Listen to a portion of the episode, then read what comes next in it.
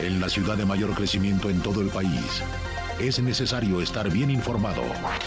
Radar 107.5 FM y Radar TV, Canal 71, la tele de Querétaro, presenta Radar News. Los acontecimientos de mayor relevancia. Las noticias al momento. Y el análisis objetivo. Porque usted ya los conoce. Radar News.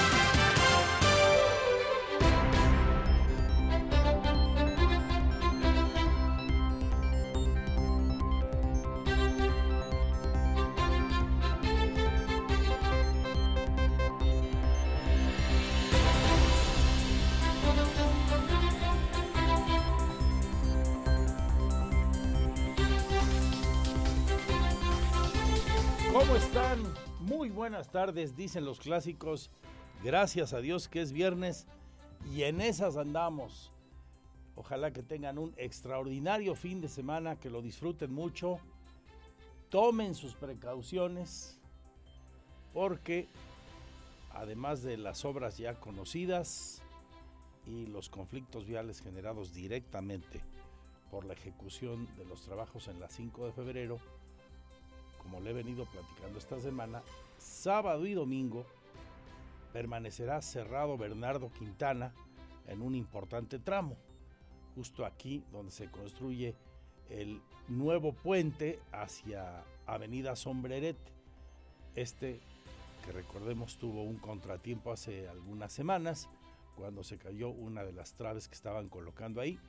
Bueno, pues mañana y el domingo los carriles centrales y laterales de Bernardo Quintana en dirección hacia la 5 de febrero permanecerán cerrados. Por cierto, habrá un carril de contraflujo para ayudar un poco a la circulación sobre el sentido opuesto, obviamente. O sea, en dirección de la 5 de febrero hacia los arcos. Entonces, evite hasta donde pueda mañana y el domingo, y especialmente mañana, ¿no? Que hay mucho tráfico ya los sábados también, sobre todo a las horas del mediodía y por la tarde. Evite Bernardo Quintana en ese tramo, porque va a estar cerrado y seguramente habrá un importante conflicto vial. También hoy le contaré que se confirmó el patronato de las fiestas de Querétaro nominó nueva reina de las fiestas de la entidad de las fiestas de Navidad 2022.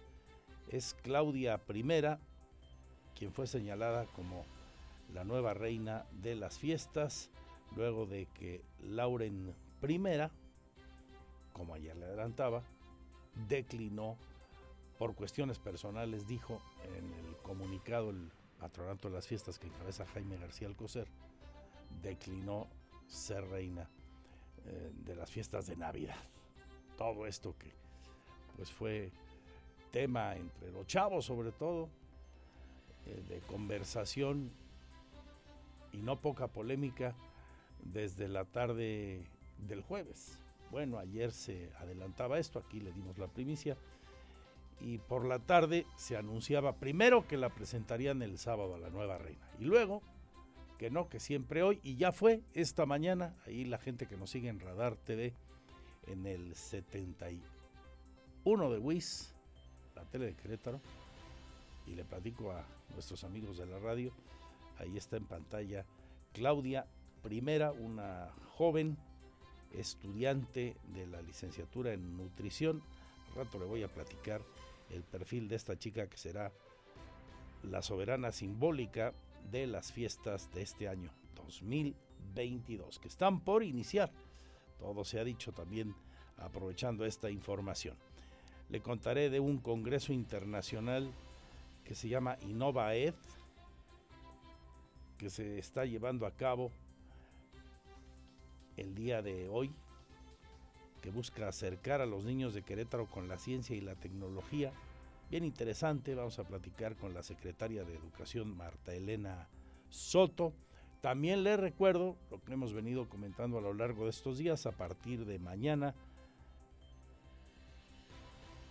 cambien el reloj o hagan lo que mejor les parezca. Y esto último lo digo por aquello del tráfico.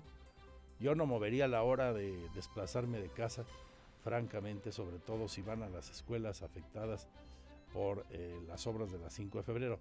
Pero a partir del lunes se retrasa media hora la entrada a las escuelas de educación básica. Es una confirmación que da la UCEBEC debido al horario de invierno, por las temperaturas básicamente que ya van a la baja. Por eh, esta condición, los chicos entrarán a las 8.30 y 15 minutos de tolerancia adicionales para las niñas y los niños, los jóvenes y las jovencitas que van a escuelas que están ahí influidas por las obras justamente de 5 de febrero. Vamos a platicar de esto y mucho más de aquí y hasta las 3 de la tarde. Los deportes con don Víctor Monroy. Hay jornada interesantísima en esta nueva semana de la NFL. Vamos a platicar también de el partido, segundo y último partido de preparación de la selección rumbo a Qatar. La próxima semana ya estaremos de lleno metidazos en el ambiente mundialista. Vamos a comentar también de arte, cultura, entretenimiento y espectáculos con Oli Lara y la diversión que viene con motivo de las fiestas. Por ejemplo, en el Marqués anuncian la instalación de dos pistas de hielo, una en la Cañada, en la cabecera municipal, y la otra en Paseos del Marqués, para la diversión de todos los chicos y chicas y las familias que estarán de vacaciones. A partir del 15 de diciembre estará disponible para todas esas familias y hasta el 15 de enero. En varios municipios, por cierto, se van a instalar pistas de hielo para la diversión con motivo de la temporada en el marco de nuestras fiestas. Por supuesto, sigue el debate en torno a la marcha que habrá el próximo domingo en muchos lugares de la República Mexicana, en las grandes ciudades, en todas, en los municipios más importantes, en las capitales de Estado, para la defensa del INE y por la defensa de la democracia en el país. Hoy el presidente de la República volvió a hablar en la mañanera de esto. Anda en Mérida, allá fue la mañanera en la blanca capital yucateca. Y ahora le tocó al primer presidente del IFE, José Woldenberg, las críticas del primer mandatario. Recordemos que Pepe Woldenberg será el único orador allá en la capital del país, en la concentración que se realizará en la explanada del Monumento a la Revolución. Bueno, pues el presidente censuró su participación y se refirió al evento como un asunto de puro choro mareador, dijo el eh, presidente de México. Habló también del avión presidencial, este que no hemos podido vender, que ya rifamos y no vendemos. Finalmente se lo van a dar a la nueva línea aérea que va a crear el presidente con el ejército mexicano. La línea aérea ya cambió de nombre, ahora se va a llamar Mexicana de Aviación, igualito que la extinta y quebrada aerolínea que muchos años fue junto con Aeroméxico la compañía, la línea aérea de bandera de nuestro país, que pasó por un sinfín de turbulencias, y no me refiero a aquellas que encontraba cuando surcaba los cielos, sino a las financieras. Bueno, de esto y muchísimo más hasta las 3. Lo mejor será su compañía. Le recuerdo, interactúe con nosotros. Nuestras redes sociales en Radar, nuestro WhatsApp 442-592-1075 y las de su servidor en mi Twitter arroba Andrés Esteves MX, la fanpage Magazine TV Cro o andresesteves.mx, que es la misma dirección de la web con las noticias todo el fin de semana actualizándose y en nuestro canal en streaming. Por cierto, gracias a quienes han comentado en la cuenta de Twitter y en los espacios donde interactuamos en redes sociales, quienes han comentado la entrevista exclusiva que ayer le presenté con ese gran cantautor que es uno de los más importantes de la historia de la música en español, en castellano, Víctor Manuel, el que estará el 20 de noviembre aquí en Querétaro en el nuevo evento de la Trova que se desarrollará los días del 18 al 20, 18, 19 y 20 en Plaza Fundadores. Aquí le presenté ayer esa exclusiva en un extracto de más o menos nueve minutos La entrevista completa y el reportaje dura casi media hora. Y ahí está, justo en Magazine TV Crow, en la fanpage o en nuestro canal de YouTube.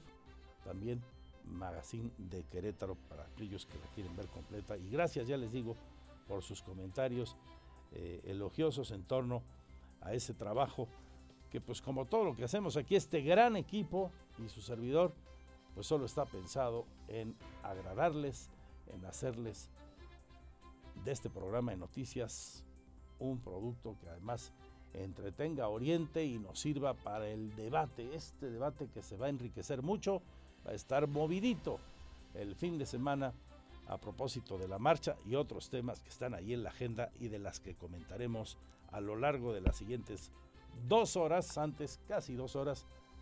Ya llevamos 11 minutos de programa hasta que le entregue esta feta a Víctor Monroy y a Roberto Sosa para el más potente programa de la radio deportiva Radar Sports.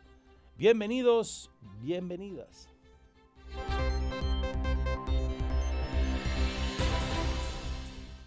Porque siempre estamos cerca de ti. Síguenos en nuestras redes sociales. En Facebook, Radar News Querétaro. En Instagram, arroba Radar News 1075 FM.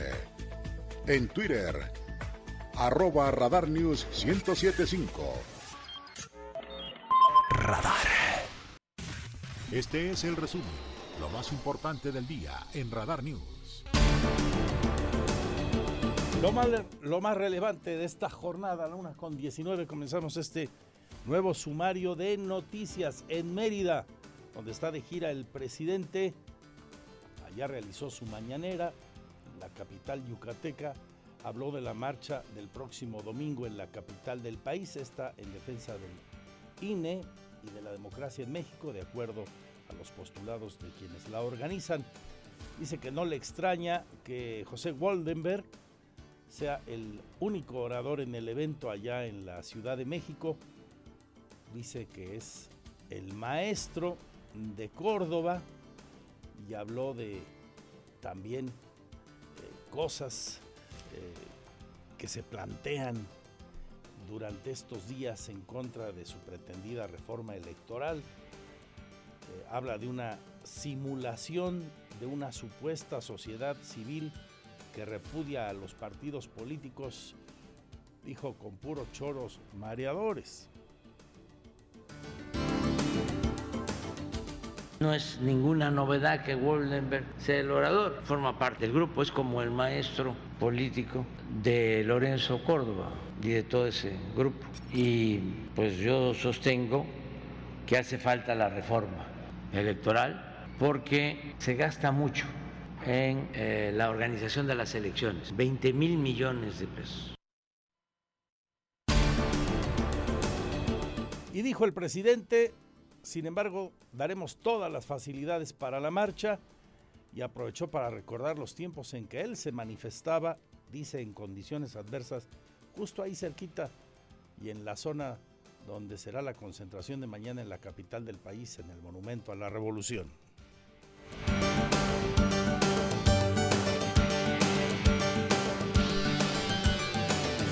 También le platico a propósito de esto, hoy en este momento integrantes de una agrupación denominada Alianza de Organizaciones Sociales APL ingresaron a las oficinas centrales del Instituto Nacional Electoral que están ahí en Viaducto Tlalpan y Periférico para primero reclamar recursos y después apoyar la reforma electoral propuesta por el presidente López Obrador.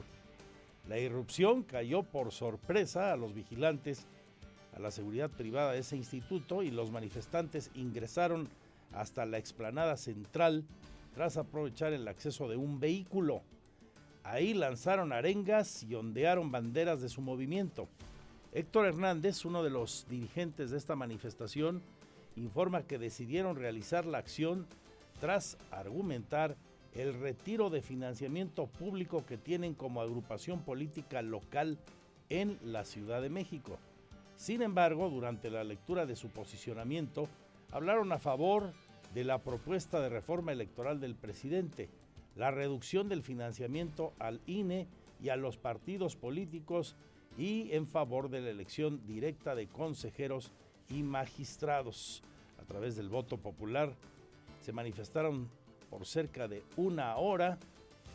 Al sitio llegaron unidades de la Guardia Nacional que vigilaron cómo se estaba desarrollando esta manifestación hace apenas unos minutos que esto se estaba dando ahí en la capital de la República Mexicana.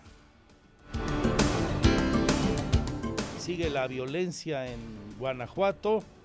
Hoy hubo quema de autos. Ahora en la zona Laja Bajío, aquí muy cerca de nosotros, hubo una gran movilización de cuerpos de seguridad y emergencias para atender los reportes. También en el corredor desde León y hasta los apaseos hubo gran movilización policíaca. Aquí lo que nos cuenta Fabián Vargas del equipo de Así Sucede Guanajuato, el compañero Pepe Mesa.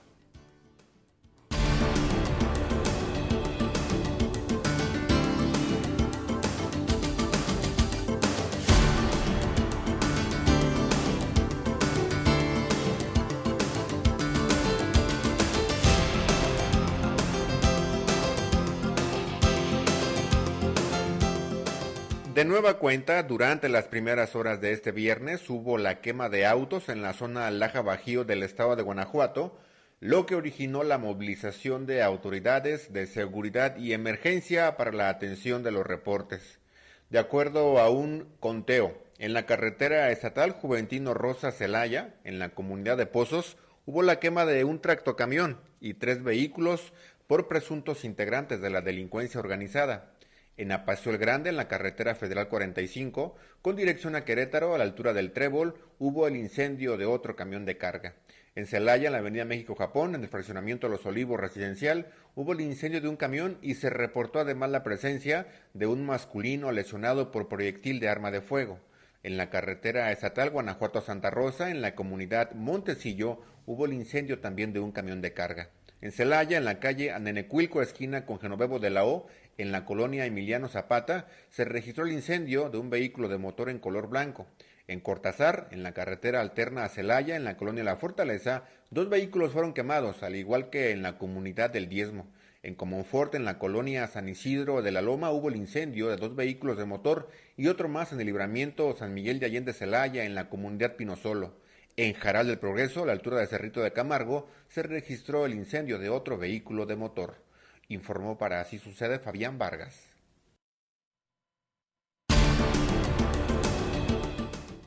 Todo esto hoy desde muy temprano, en las primeras horas del día y a lo largo de la madrugada, esa violencia que no termina, que sigue desatada en Guanajuato, que Disque dijo a media semana el gobierno federal porque agarraron en el norte del país a un hermano del marro y es la reacción de su gente, la gente del cártel de Santa Rosa de Lima. Hay tensión a estas horas todavía en buena parte de ese corredor en Guanajuato. Hay inquietud, hay zozobra entre la gente de Celaya, de Irapuato, de Salamanca en toda esta zona Laja Bajío y acá hasta los apaseos. Ya en Querétaro, hoy se inauguró el Congreso Internacional que busca acercar a los niños a la ciencia y la tecnología. Lo encabezó la doctora Marta Soto Obregón. Vamos a escuchar a la secretaria de Salud de Educación, la titular de Educación de Querétaro.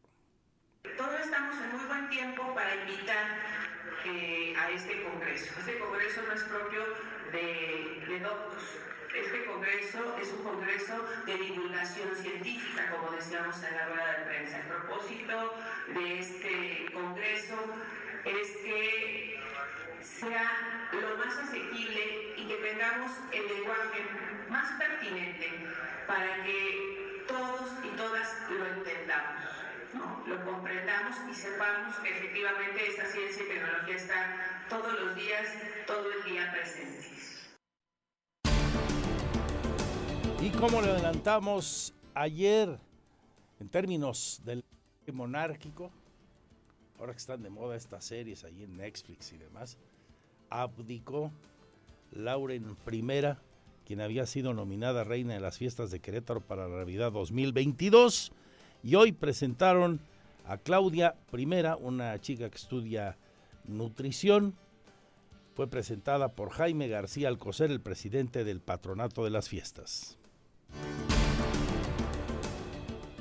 Recibimos el escrito en donde la mamá de Lauren declina a la posición de reina de Navidad por asuntos de carácter personal. Por tal motivo, el día de ayer mismo se reunió en pleno el Consejo Consultivo del Patronato y se tomó la determinación de hacer la invitación a Claudia Altamirano Chávez para que nos pudiera hacer favor de participar como reina de Navidad.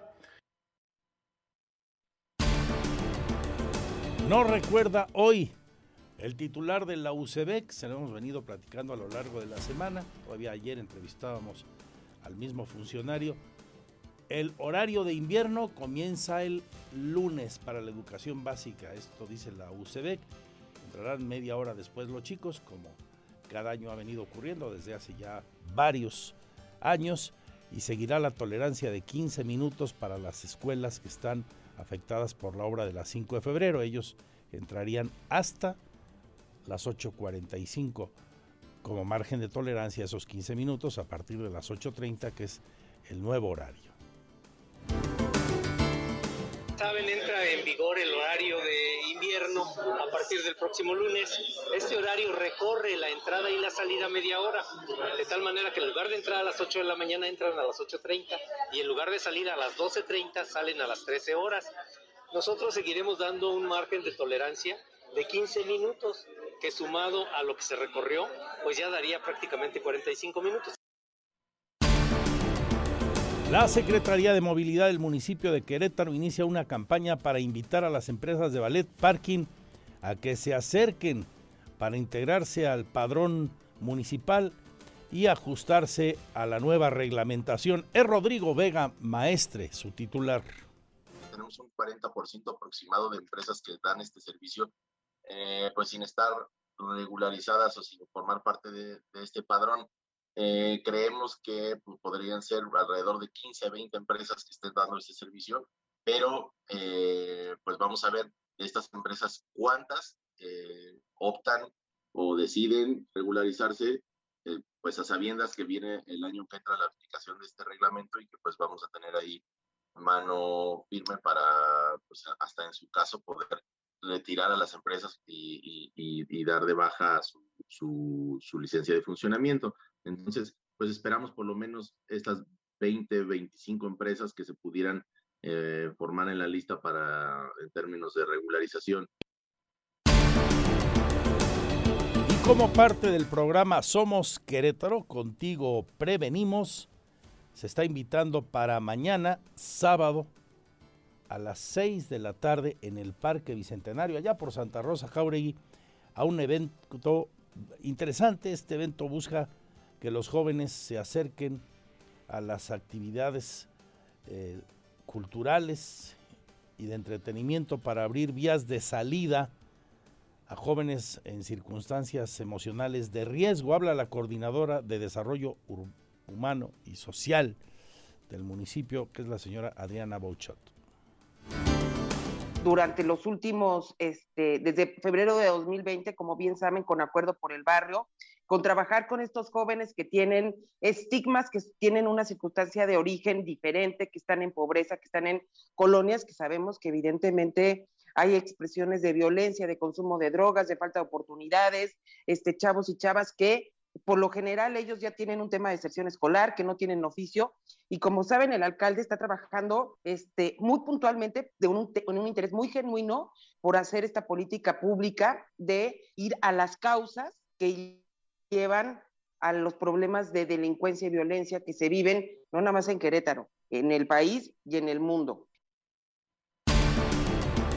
En más información, entrando a la página de municipios en el Marqués, anuncian la instalación de dos pistas de hielo para disfrute de las familias ahora en el periodo vacacional. Van a estar a partir del 15 de diciembre, una en la Plaza de San Pedro, ahí frente a la antigua presidencia municipal, y la otra en Paseo del Marqués.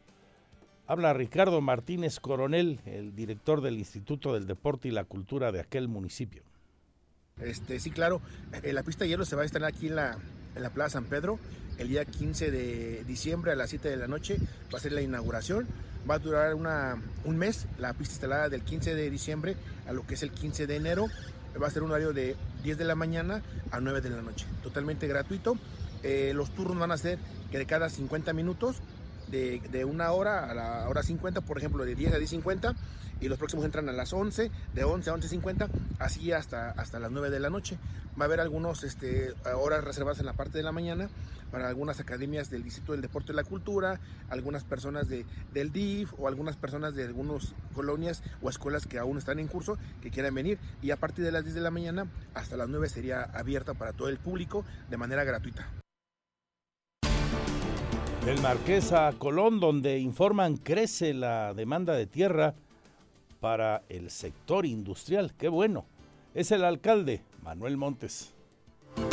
Pero la, la propuesta de, valor que nos hacen de las tablas catastrales, para que te des una idea, por ejemplo, en, el, en el, la zona del aeropuerto están de alrededor de 1.100 a 1.200 pesos y ya hacia adentro pues va costando un poquito menos, ¿no? Pero, pero no, no es todavía así eh, estratosférico lo que ha incrementado es, es, un valor que se hace de un estudio aterrizado, digamos. Y como le decía a usted, vamos a hablar de los grandes temas en la agenda, con sendo reportajes y entrevistas, por ejemplo, en torno a la marcha del próximo domingo aquí en la ciudad de Querétaro, esta que a nivel nacional se denomina en defensa del INE y la democracia en México. Hablan políticos, hablan empresarios, sobre este asunto. Se lo vamos a compartir también sobre cómo va la discusión en Querétaro. Todavía no llega a la sexagésima legislatura la discusión sobre la minuta para extender la presencia del ejército en labores de seguridad pública hasta el 2028. Otro de los temas que está ahí interesante, importante en el debate de la agenda nacional. Tendremos la información de cultura y espectáculos con Oli Lara, los deportes con Víctor Monroy y mucho más de aquí y hasta las 3. Lo mejor será su compañía. También la información vial, le vuelvo a recordar, mañana sábado y el domingo cerrado Bernardo Quintana, carriles centrales y lateral en dirección Bernardo Quintana hacia las 5 de febrero. Habrá un carril de contraflujo para apoyar eh, la circulación en esa dirección a propósito del cierre. Así que habrá que manejar con mucha precaución y buscar vías alternas. Esto aquí a la altura de la construcción del puente nuevo en Sombrerete. También hablaremos del clima. Hará frío el fin de semana. Tómelo en cuenta. Temperaturas de solo 5 grados centígrados para algunos puntos del estado y también en la zona metropolitana, en las partes altas. Gracias por su confianza. Aquí estaremos, Dios mediante, hasta las 3 con ustedes. Les recuerdo mi Twitter, arroba Andrés Esteves MX. Participe en el gran debate de la actualidad. Este es el resumen, lo más importante del día en Radar News.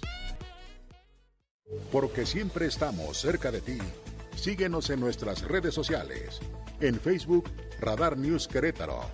En Instagram, arroba Radar News 1075 FM. En Twitter, arroba Radar News 1075. El clima, el pronóstico del tiempo, temperatura y las recomendaciones antes de salir de casa. El clima en Radar News abríguese, abríguese porque bajarán las temperaturas en las siguientes horas de acuerdo al pronóstico del Meteorológico Nacional y la gente de protección civil. Aquí el detalle. Para los próximos días se pronostica un descenso importante en las temperaturas en el estado de Querétaro, informó el coordinador estatal de protección civil Javier Amaya Torres, esto debido a la entrada del Frente Frío número 8 de la temporada invernal. En este sentido señaló que en la zona metropolitana se esperan temperaturas mínimas de 9 grados centígrados y máximas de 27 grados centígrados. Agregó que en la Sierra Gorda se prevén de 12 a 29 grados centígrados, mientras que en los municipios de Amealco, San Joaquín y Pinal de Amoles se podrían registrar temperaturas mínimas de 5 grados centígrados. En los próximos días se tienen pronosticadas temperaturas de entre los 9 grados centígrados como mínima y 27 grados como máxima para la zona metropolitana, mientras que en la zona serrana se estiman de los 12 a los 29 grados como máxima.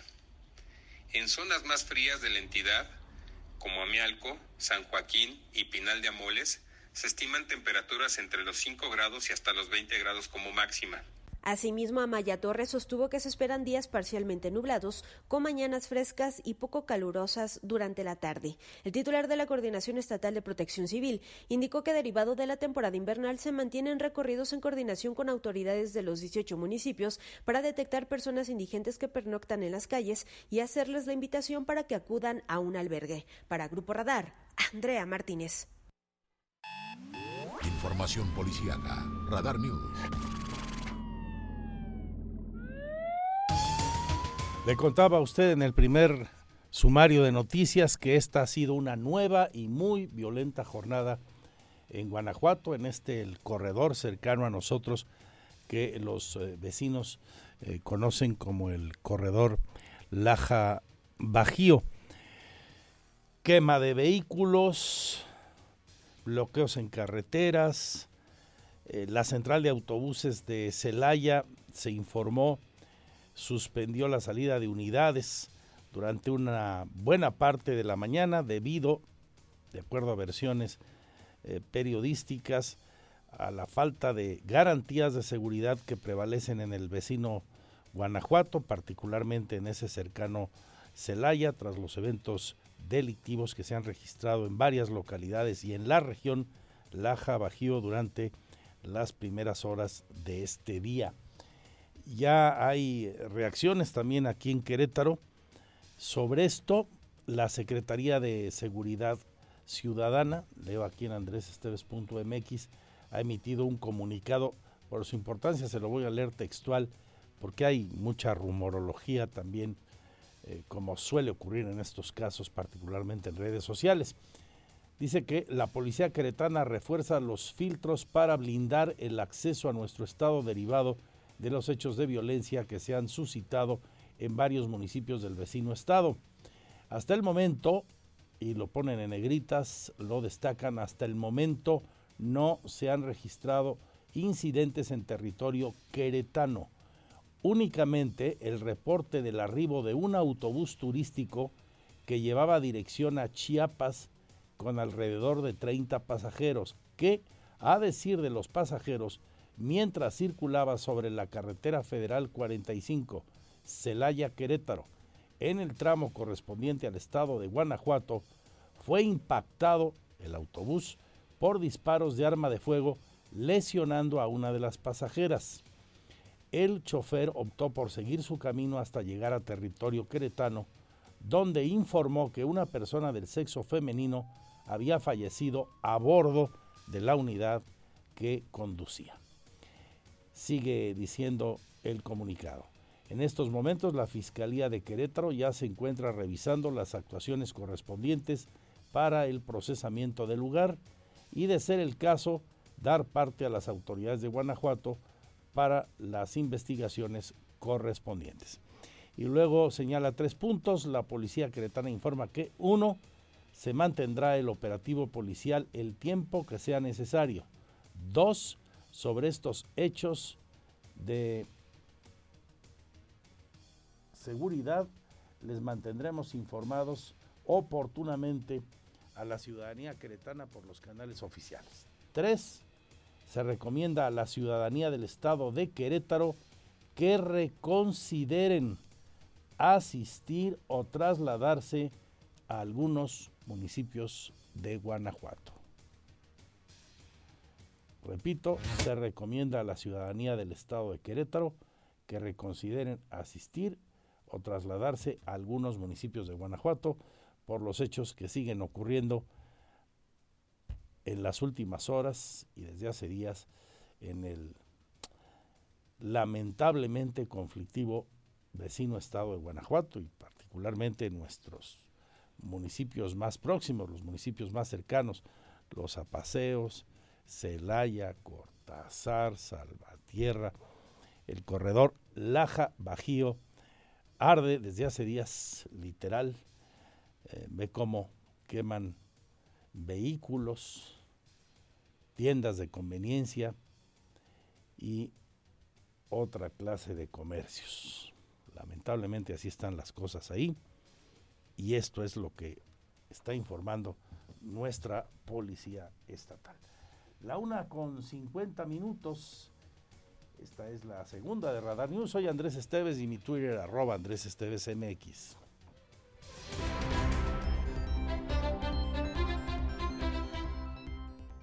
Porque siempre estamos cerca de ti. Síguenos en nuestras redes sociales. En Facebook, Radar News Querétaro.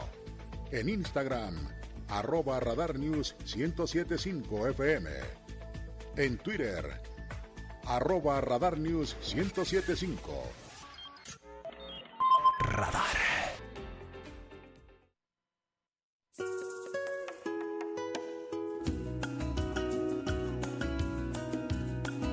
Una voz mágica, distinta, sugerente, para la alfombra roja.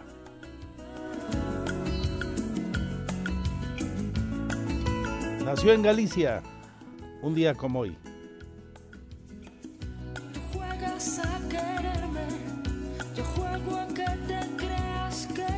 La gran Luz Casals cumple 64 años de edad.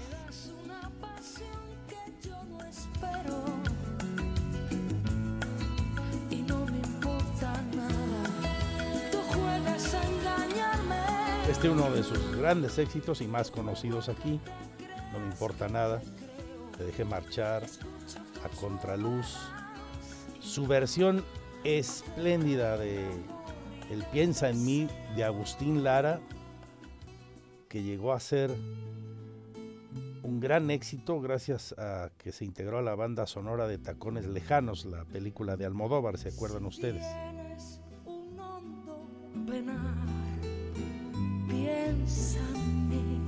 Una joya esta versión.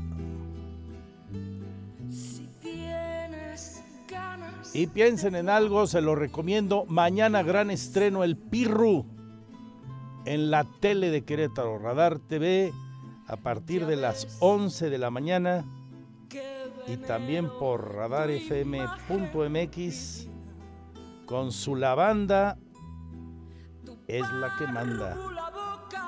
Invitados de honor para inaugurar el programa en este debut televisivo en la tele de Querétaro Radar TV 71 de WIS, el grupo referente y la idéntica. Mucha gente te va a seguir. Éxito. Mucho éxito. Seguro lo tendrás. Ahí está el anuncio en la tele. Mañana, la idéntica y grupo preferente en el estreno de la temporada, la nueva temporada de la banda es La que manda, con el Pirru y un equipazo. Muy buena música. 11 de la mañana en Radar TV. Y con Luz Casals en la alfombra roja nos vamos con Oli Lara y la agenda de cultura y espectáculos. Y una de las notas destacadas de la jornada que nos presenta nuestra compañera Andrea Martínez, estimada Oli, y es la presentación hoy de la nueva reina de las fiestas de Querétaro tras la declinación de Lauren primera de la que le dábamos ayer aquí el avance. Andy. El patronato de las fiestas del estado de Querétaro llevó a cabo la presentación de Claudia I como la reina de las fiestas de la Navidad 2022. Esto luego de que Lauren I declinó este nombramiento por cuestiones personales. El director del patronato, Jaime García Alcocer, explicó que Claudia Altamirano Chávez, de 19 años de edad, será presentada al gobernador del estado, Mauricio Curi González, el próximo miércoles 16 de noviembre en el Archivo Histórico, previo al evento de su proclamación que será en ese mismo lugar a las 7 de la tarde. Recibimos el escrito en donde la mamá de Lauren declina a la posición de reina de Navidad por asuntos de carácter personal. Por tal motivo, el día de ayer mismo se reunió en pleno el Consejo Consultivo del Patronato y se tomó la determinación de hacer la invitación a Claudia Altamirano Chávez para que nos pudiera hacer favor de participar como reina de Navidad García Alcocer afirmó que ante la declinación de Lauren I, todo el programa general de eventos de la temporada navideña que ya se había presentado continúa sin cambios. Por su parte, la nueva reina de las fiestas de la Navidad 2022, Claudia I, quien estudia licenciatura en nutrición, expresó que aceptar este nombramiento es un privilegio y que aunque fue muy repentino y rápido, las oportunidades se deben aprovechar. Desde 1939 que nació esta tradición queretana, ninguna reina había declinado, solo se habían registrado dos sustitutos para Grupo Radar, Andrea Martínez.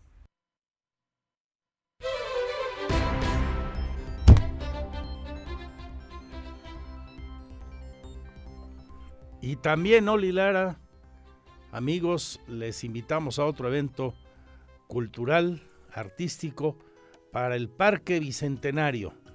Señor Payán.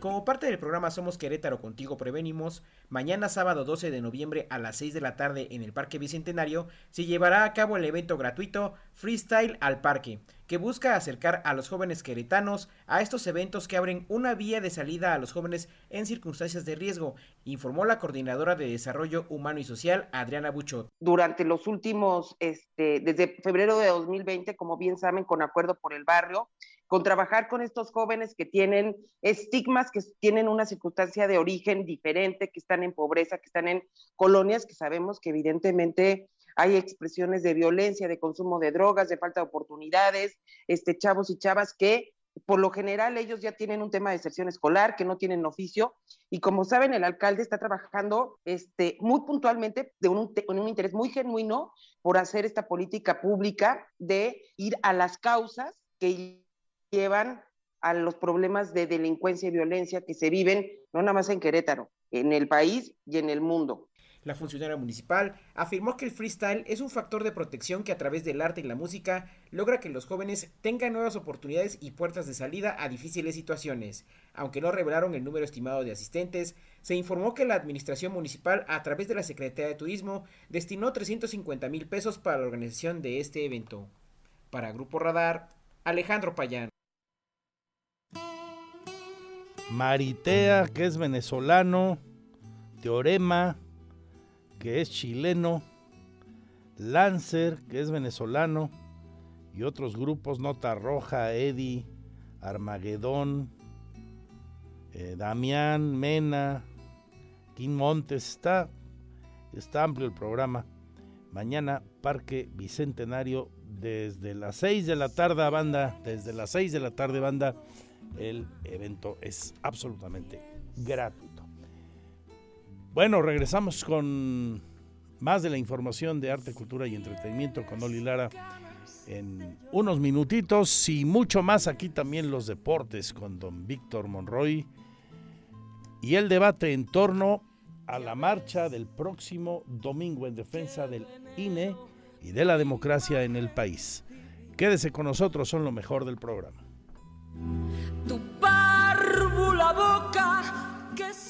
Porque siempre estamos cerca de ti. Síguenos en nuestras redes sociales. En Facebook, Radar News Querétaro. En Instagram, arroba Radar News 1075 FM. En Twitter, arroba Radar News 1075. Radar información policíaca. Radar News. Un día este muy complejo en materia de la información de sucesos, la información policíaca, los hechos violentos en el vecino Guanajuato. Me acaban de reportar mm, desde Celaya que en las últimas horas incluso han eh, cerrado, han evacuado tiendas de conveniencia y hasta algún autoservicio en eh, prevención y por la seguridad de empleados y clientes ante los incendios, ante los ataques que de nueva cuenta hoy desde la madrugada se han presentado en varias ciudades desde el corredor, eh, desde la zona de Salamanca y hasta los apaseos. Eh, le hemos venido transmitiendo a lo largo de la jornada todo lo que ha ocurrido en ese reporte de Fabián Vargas en esa zona guanajuatense, el corredor Laja Bajío. Esa es la última hora que tenemos. Por si usted nos acaba de sintonizar, la Secretaría de Seguridad Ciudadana de Querétaro está confirmando también que eh, a causa de una bala perdida, una joven mujer que viajaba en un autobús turístico que iba con destino a Chiapas, terminó muriendo a bordo de esa unidad de transporte turístico. La balacera se dio a la altura de Apaseo el Grande en Guanajuato. El autobús llegó a la caseta ahí en el kilómetro 7, pidieron apoyo, pero la joven ya no contaba con signos vitales, murió a bordo tras pasar en el peor momento, en la peor circunstancia, la peor hora, por el lugar de la balacera, ahí en Apaseo el Grande. Esto ya está más que confirmado. Y en su boletín, la Secretaría de Seguridad Ciudadana del gobierno de Querétaro señala que están fortaleciendo los operativos blindaje en los límites con Guanajuato y de plano recomiendan, se lo reitero, no viajar por carretera a Guanajuato, no viajar a esas zonas de ese corredor que está en conflicto. Terrible, macabro hallazgo, leo aquí en Magazine TV Creo en nuestra fanpage en andresesteves.mx el que se dio esta mañana aquí en Jardines de la Hacienda. Resulta que vecinos de la calle Hacienda Buenavista, en esa colonia, fueron ante las autoridades de la Fiscalía para solicitar el apoyo de esta porque no habían visto desde hace cosa de cuatro meses a una de sus vecinas, la señora Lolita de 77 años de edad, más o menos, hacía cuatro meses que no la veían. Llegaron los agentes de investigación para lograr su localización, fueron a su casa, se constituyeron allí en su domicilio, donde fueron recibidos por su hijo Mario, de 47 años de edad, cuando al ser cuestionado por el paradero de su madre, este dijo que se encontraba dormida. Resulta que la mujer tenía semanas de haber fallecido. Los agentes ingresaron para constatar que no estuviera en riesgo su integridad y ahí descubrieron el cadáver de doña Dolores cuyo cuerpo presentaba huellas de descomposición debido a que su deceso se calcula fue meses atrás. Por tanto, este hombre vivió con el cadáver de su madre por varios meses y por consiguiente fue trasladado a las instalaciones de la Fiscalía para ser investigado en relación a los hechos y que la misma autoridad determine su situación jurídica ya que padece algún tipo de trastorno mental. El cuerpo de la mujer fue trasladado al CEMEFO para practicarle la necropsia de ley y conocer las causas de su deceso. Macabro hallazgo ahí en esa colonia, en la calle Hacienda Buenavista.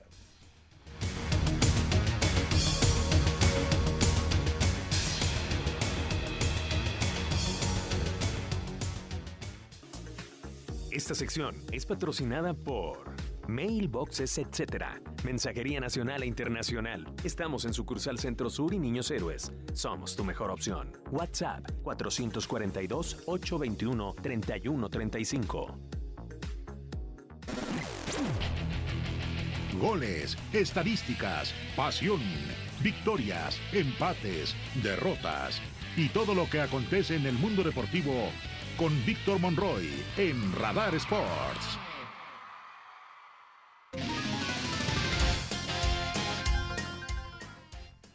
Dos de la tarde con 23 minutos. ¿Qué tal? ¿Cómo le va? Bienvenidos a la información de los deportes. El día de hoy vamos a platicar de lo que está sucediendo en la Fórmula 1. Y es que se viene el eh, Gran Premio de Brasil, en donde es la penúltima parada, la penúltima oportunidad de la temporada.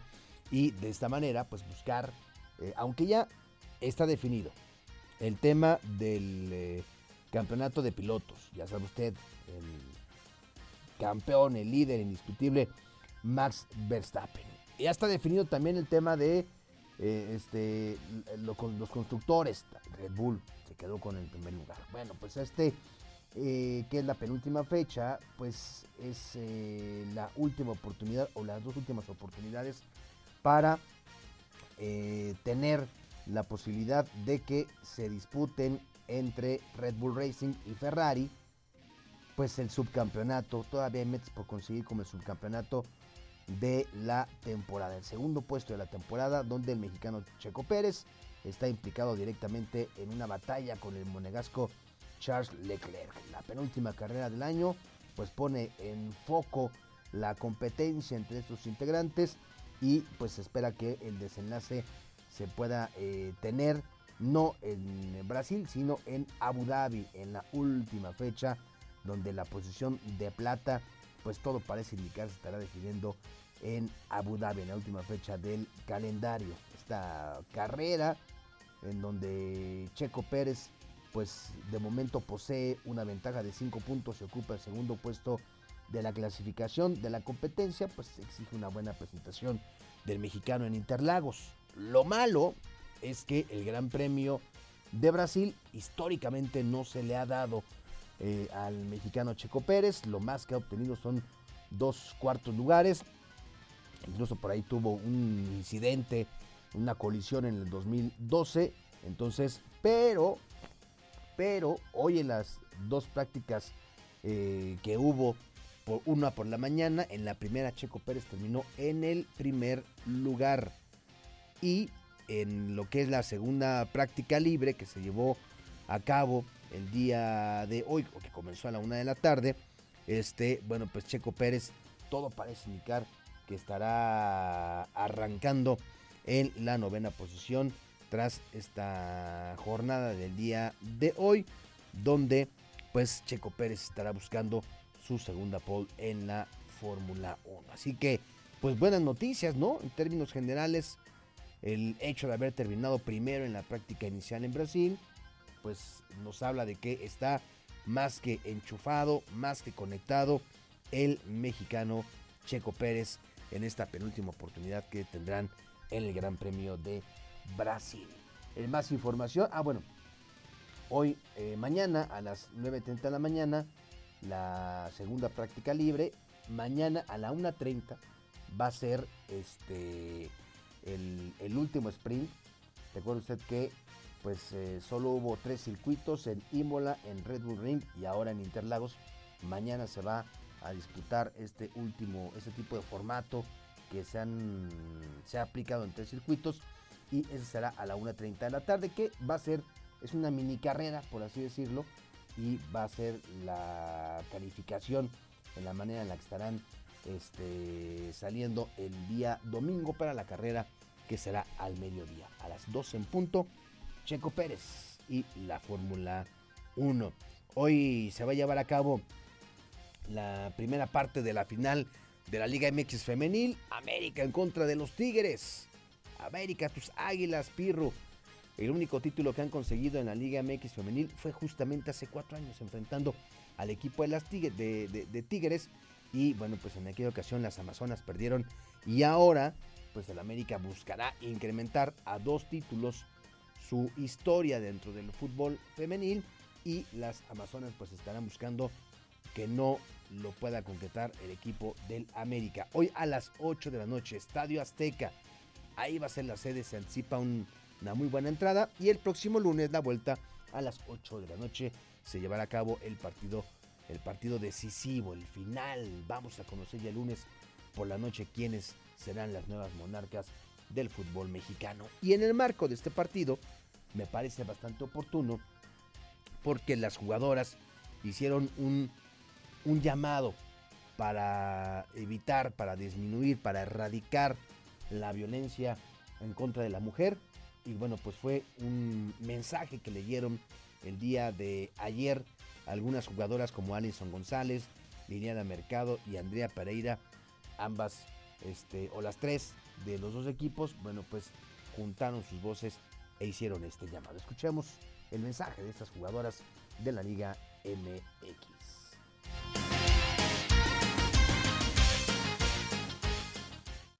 Marco de la final de la Apertura 2022, la Liga BBVA MX Femenil Tigres y América, unimos fuerzas para hacer un llamado en el Día Internacional de la Eliminación de la Violencia contra la Mujer, para generar conciencia y pasar a la acción buscando poner fin a la violencia contra las mujeres y niñas. En México, 7 de cada 10 mujeres han experimentado al menos una situación de violencia a lo largo de su vida, y cada hora en promedio una mujer pide apoyo a un refugio por situaciones de violencia. La violencia contra las niñas y mujeres es una de las violaciones más recurrentes de los derechos humanos en el mundo actual. Hoy desde el fútbol tenemos la oportunidad y la obligación de mandar un mensaje de concienciación sobre el respeto, la libertad y el derecho a la igualdad de la vida de niñas y mujeres. Como jugadoras, entrenadoras, directivas o cualquiera que sea nuestra profesión, buscamos abrir la cancha a todos y todas, fomentando el respeto y la inclusión de las niñas y mujeres en todos los ámbitos de la sociedad.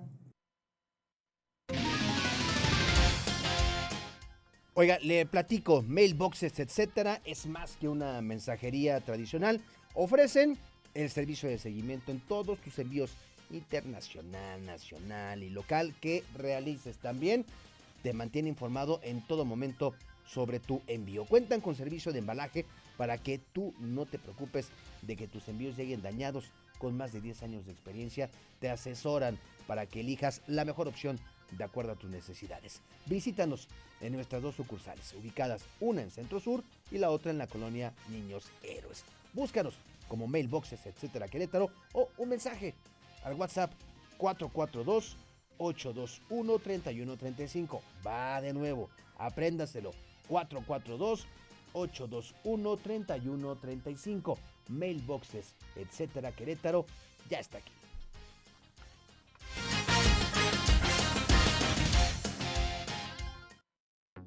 Porque siempre estamos cerca de ti. Síguenos en nuestras redes sociales. En Facebook, Radar News Querétaro.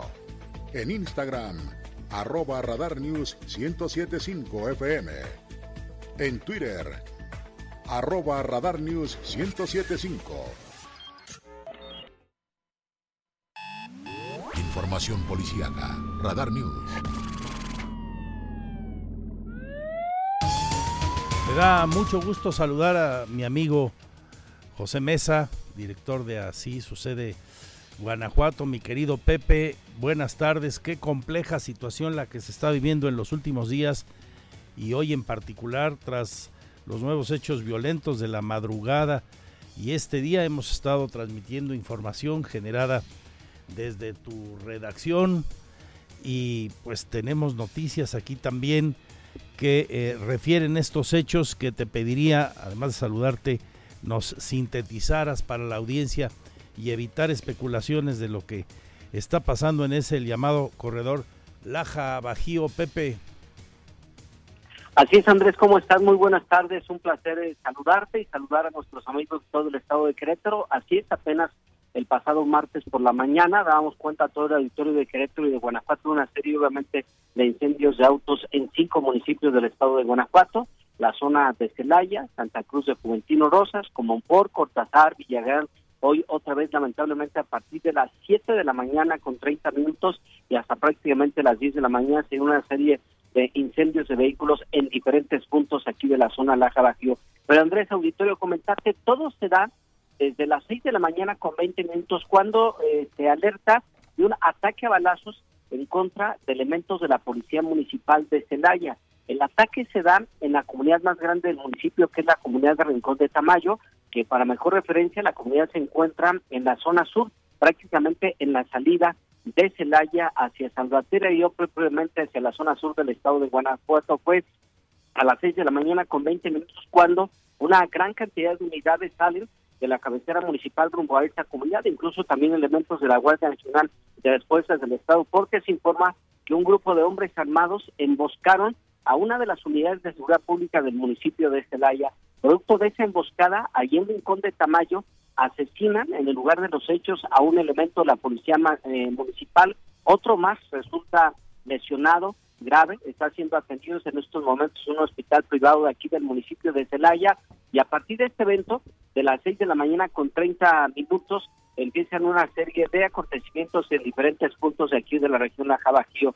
Primero, Andrés, se dan dos bloqueos en la carretera de Celaya hacia Santa Cruz de Juventino Rosa. El primero, en la comunidad de Franco Tavera, donde tú y el auditorio habrán de recordar que el 2 de agosto del año 2020 es detenido José Antonio Yepes Ortiz El Marro. Más adelante se da un segundo bloqueo también en esta carretera Celaya Santa Cruz de Juventino Rosas, afortunadamente sin personas lesionadas. Viene otro bloqueo en la que es la carretera libre de Apacio Grande hacia Celaya. En esta zona de la libre de Apacio Grande hacia Celaya es eh, prácticamente secuestrado e incendiado un camión de la empresa Pepsi y es atravesado en la carretera libre de Apacio Grande hacia Celaya. Después, en la libre también, pero de Celaya hacia la zona de Cortázar y Villagrán, se reportan dos vehículos incendiados. Un vehículo compacto, color blanco, a un costado de lo que es la colonia de la Fortaleza en el entronque a Cortázar y del otro lado se da también el incendio de otro vehículo en color rojo compacto también en esta zona de la carretera libre que va, te repito, de Celaya hacia Salamanca. Y en el tramo también de Cortázar hacia Jaral del Progreso también se da el secuestro de un camión de personal que es incendiado a la altura de la comunidad de Cerrito de Camargo ya rumbo a Jaral del Progreso. Hay otro punto también donde se reporta que un vehículo es incendiado, por eso en el tramo B, como por hacia la zona de San Miguel de Allende. Sin embargo, durante el transcurso de la mañana han continuado una serie de eventos, por ejemplo, también en lo que es la carretera de Yuriria hacia Salvatierra, a la altura de la comunidad de Cupareo se reporta un ataque. Lamentablemente, las balas hacen blanco en un autobús de pasajeros, te repito, en la carretera de Yuriria a Salvatierra, y ahí, de acuerdo con la información que se tiene hasta el momento, no hay nadie lesionado.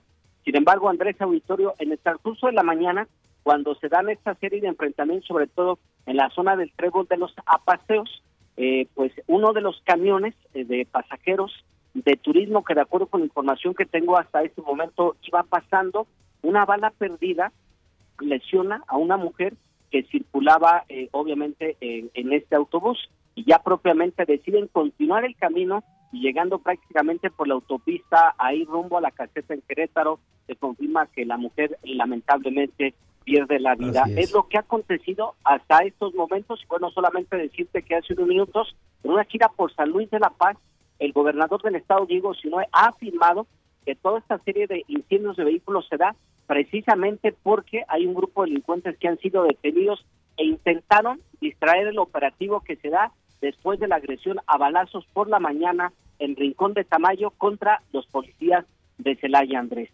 Estas agresiones se atribuyen al eh, cártel de Santa Rosa de Lima, Pepe? Sí, durante las últimas horas, aunque no lo han dicho abiertamente, se han referido a este grupo criminal y bueno, también durante incluso los bloqueos y también los incendios de vehículos de el pasado martes, de acuerdo con la información que se tienen hasta el momento. Andrés Auditorio decirte que continúa una fuerte operatividad en las carreteras tanto libres eh, como de cuota en esta zona de la región Laja Bajío por parte de elementos de las fuerzas del Estado, de la Guardia Nacional, pero también por parte de elementos del Ejército Mexicano. Así es que continúa la operatividad y bueno, pues eh, al tanto sobre todo porque este fin de semana hay, como la gente de Querétaro y de Guanajuato sabe, dos eventos importantes. Está planeado que el día de mañana el Celaya juegue la final contra el Atlante a las 5 de la tarde en el estadio de la Unidad Deportiva Miguel Alemán Valdés y por lo pronto continúa en pie también programada la final para el día de mañana a las 5 de la tarde en el estadio de Celaya, Andrés. Bien, hay información también de que cerró parcialmente la terminal de autobuses eh, de Celaya y que han evacuado tiendas de autoservicio y de conveniencia, ¿verdad? Fíjate que hubo dos incidentes. Uno, porque durante esa serie de bloqueos por la mañana, en lo que es la avenida México-Japón, en la colonia Santa Rita, pegado incluso ya a lo que es la autopista que comunica Celaya con Apaseo el Grande, pero dentro de la mancha urbana, también un grupo de hombres armados intentaron eh, eh, despojar a un chofer de un microbús de la empresa Atuxa del camión. Lamentablemente no, no lo pudieron despojar, lo que sí es que atacaron a balazos al chofer del microbús, se encuentra herido, se encuentra pues lamentablemente en condiciones delicadas, eh, graves, el, el, autobús fue incendiado parcialmente y se suspendió momentáneamente en esa ruta el servicio de transporte público. en el caso también de la central de autobuses de Celaya, hubo también eh, eh, en algún momento en que se tuvieron las operaciones, sin embargo, habrá que decir que todo se encuentra casi normal, Andrés Auditorio. Ya, no volvió a trabajar normalmente. Sí, así es. Eh, ahorita incluso decirte que todas las arterias están con circulación normal, pero sí con fuertes operativos de seguridad, Andrés. Te mando un abrazo, Pepe. Ojalá esto cambie pronto y cuidado. Así es, estaremos al tanto y bueno, haciendo el trabajo para informarle a los estados de Guanajuato y Querétaro. Muchas gracias, te mando un abrazo. Bueno, pues así las cosas y por si usted nos acaba de sintonizar, la Secretaría de Seguridad Ciudadana del Gobierno de Querétaro, la Policía del Estado, pues recomienda no viajar a Guanajuato, a esos lugares que acaba de mencionar Pepe y le hemos venido contando aquí. Es de sentido común, pero bueno, no está de más la recomendación por cómo están las cosas en las últimas horas por allá. Regreso con más 13 maravillosos minutos para seguirle informando. Mi Twitter, arroba Andrés Esteves MX. Porque siempre estamos cerca de ti. Síguenos en nuestras redes sociales. En Facebook, Radar News Querétaro.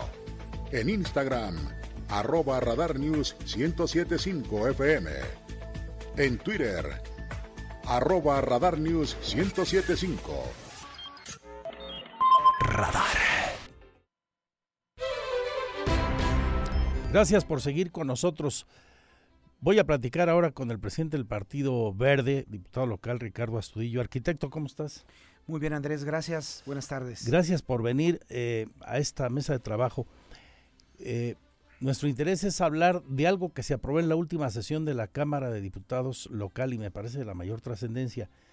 Ya por obligación, en todas las obras tendrán que reciclarse los residuos de la construcción y demolición para reducir, sustituir, limitar o eliminar el uso de productos comerciales de difícil degradación. ¿Qué quiere decir esto? Porque impacta no solo a la obra pública, Comentamos hace poco que, por ejemplo, las traves que serán retiradas de la obra de la 5 de febrero se irán a varios municipios, pero también en la obra privada.